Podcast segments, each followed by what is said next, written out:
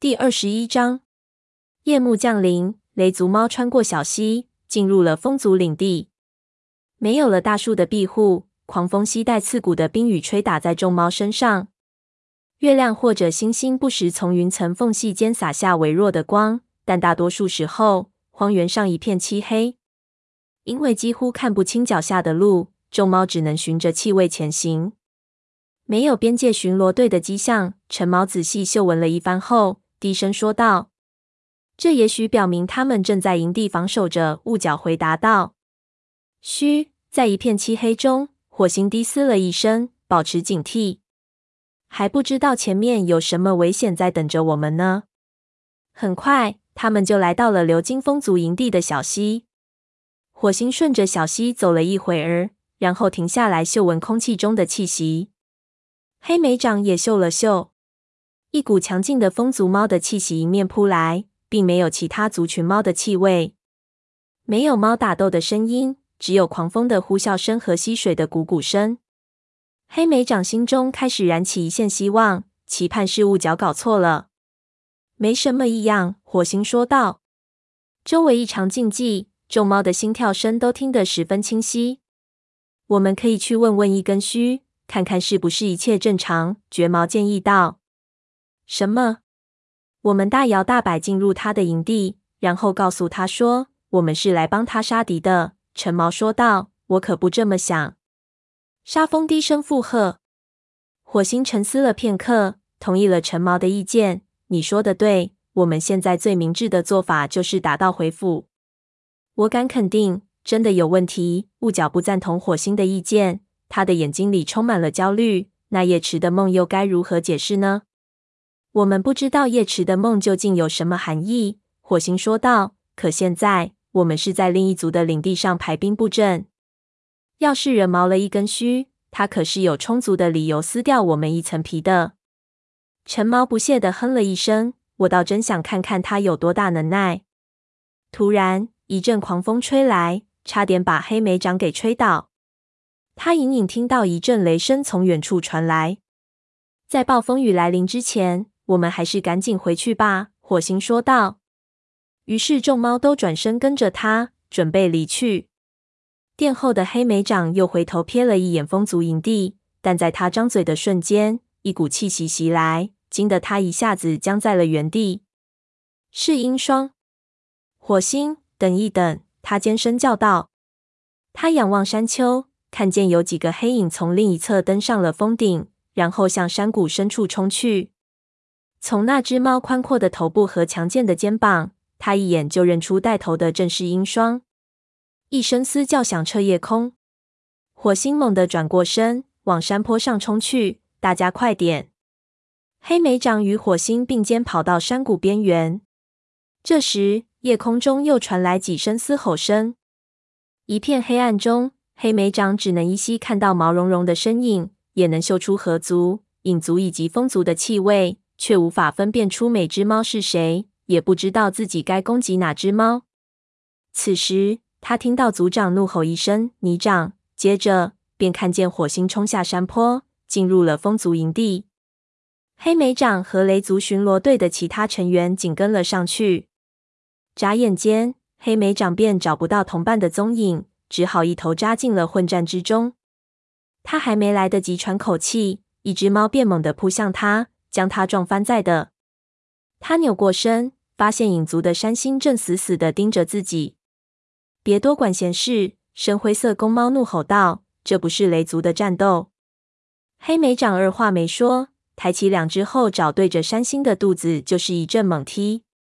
这位影族武士踉踉跄跄后退了几步，随即便消失了。黑莓长摇摇晃晃站稳身子，心中默默祈祷：“伟大的星族。”我请求你，请别让褐皮掺和进来。利爪翻飞，皮毛纠结，不断有猫朝他扑过来。他左抵右挡，奋力还击。虽然他看到一位合族武士从山谷猛扑上来，张开双爪跳进金雀花丛中，却没有看到鹰霜。猫群突然移向了一边，黑莓长清楚的看到王角正和一根须站在一起。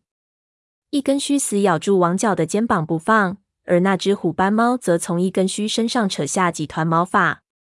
黑莓长往上一跳，刚想去帮一根须，这时泥掌从黑暗中窜了出来，冲一根须扑去。在一连串尖牙利爪的攻击下，一根须被泥掌压在了身下。但一个心跳过后，火星出现了，它咬住泥掌的后颈，把它从一根须身上拖开。泥掌拼命摆脱掉火星。你认为这是在你们雷族吗？他对着火星咆哮道：“我劝你再好好想想，宠物猫。风族即将有一位新族长，只有像我这样强大的猫，才能让族群再度辉煌。一根须才是风族的族长。”火星反驳道。泥掌猛地冲向雷族族长，两只猫厮打时，王角从一旁冲了上来，狠狠地咬住了火星的腿。黑莓长见状，朝两只敌猫跃了过去，却不料被一只猫突然扑倒在地。他嗅到了河族猫的气味，但攻击他的是一只黑猫，并不是虎斑猫。黑莓长挥掌抓向那只猫的面部，内心也感到一阵宽慰，至少他此刻对抗的还不是鹰霜。袭击者在黑莓长的身侧抓了一下，顿时一阵剧痛传了过来。看到火星以一敌二。与两只强壮的猫搏斗着，他心里升起一阵恐惧，心想：我们输定了。他们的数量太多了。然而，恐惧也为他注入了一股新的力量。他强迫自己站直身子，迅猛的狠狠咬住袭击者的尾巴，把他赶跑了。突然，远处传来一阵号叫，他马上听出是松鼠飞的声音。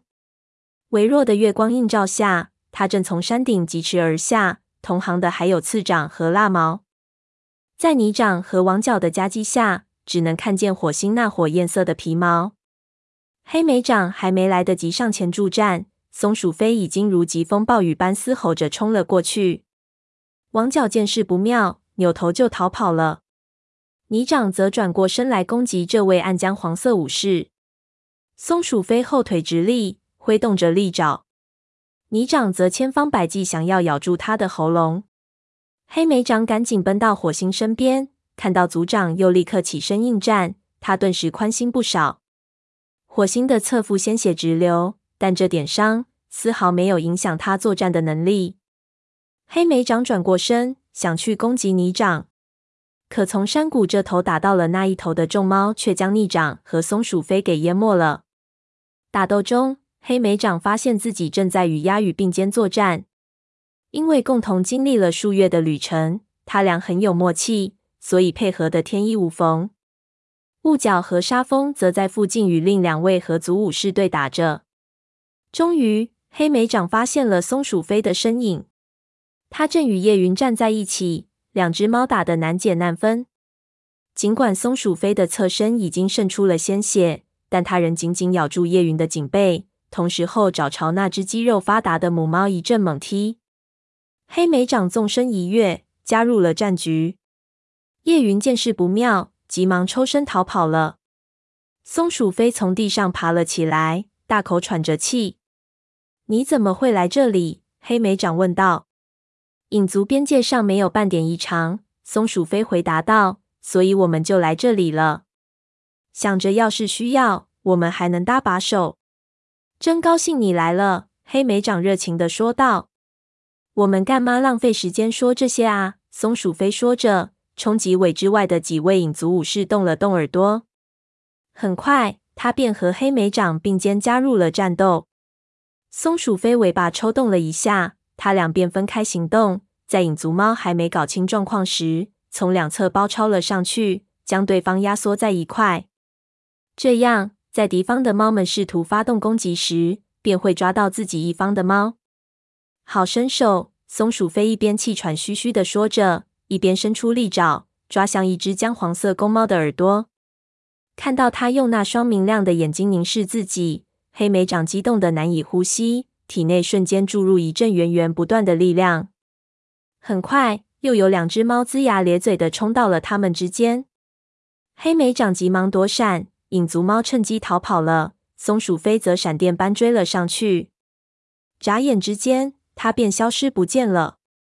黑莓掌喘着粗气，四处张望着。这时，他发现自己正处于山谷的另一侧。眼前的那群猫突然向两边分开，一只身形巨大、肩膀健硕的虎斑猫走上前来。黑莓长抬起头，和他的弟弟四目相对。鹰双的神情难以捉摸，那双冰蓝色的眼睛在月光下熠熠发亮。突然，一只灰色武士从一旁冲了上来，将黑莓长撞倒在地。黑莓长发出一声尖叫，随即挥动利爪进行还击。锋利的牙齿咬进黑莓长的肩膀，一阵剧痛刺穿了他的身体。但他奋力将那只灰猫甩开，又摇摇晃晃站了起来。他瞥见鹰双亮出爪子，猛地抓向一位风族武士的身子。接着，又有更多的猫加入了战斗。他同父异母的弟弟消失不见了。这时，次长和陈猫来到黑莓长的身边，他们仨将入侵者一步步逼退。黑莓长意识到。他们这边现在占了上风，他们正迫使袭击的猫退回山坡上，离营的越来越远。就在他快到山顶时，荒野上突然划过一道闪电，透过那恐怖的黄光，他清楚的看到泥掌和鹰双正面对面的站在山顶处。霎时，头顶上巨雷轰鸣，余音不断在山丘间回荡。山坡上大雨瓢泼，黑莓长的皮毛很快便被浸湿，紧紧地贴在身上。暴风雨似乎向泥掌传递了什么信号，他嘶吼一声，便逃走了。鹰双也赶紧跟了上去。有两位影族武士则朝相反的方向逃窜，直奔雷族营地而去。鸦羽飞快地跑到黑莓长身边，他的目光中满怀期待，像是在等候黑莓长的命令。追上他们，黑莓长的脑袋猛地冲逃跑的影族武士一甩，厉声说道。鸦羽本能的服从了他的命令，随之没入黑暗之中。黑莓长则飞也似的穿过草地，去追赶泥掌。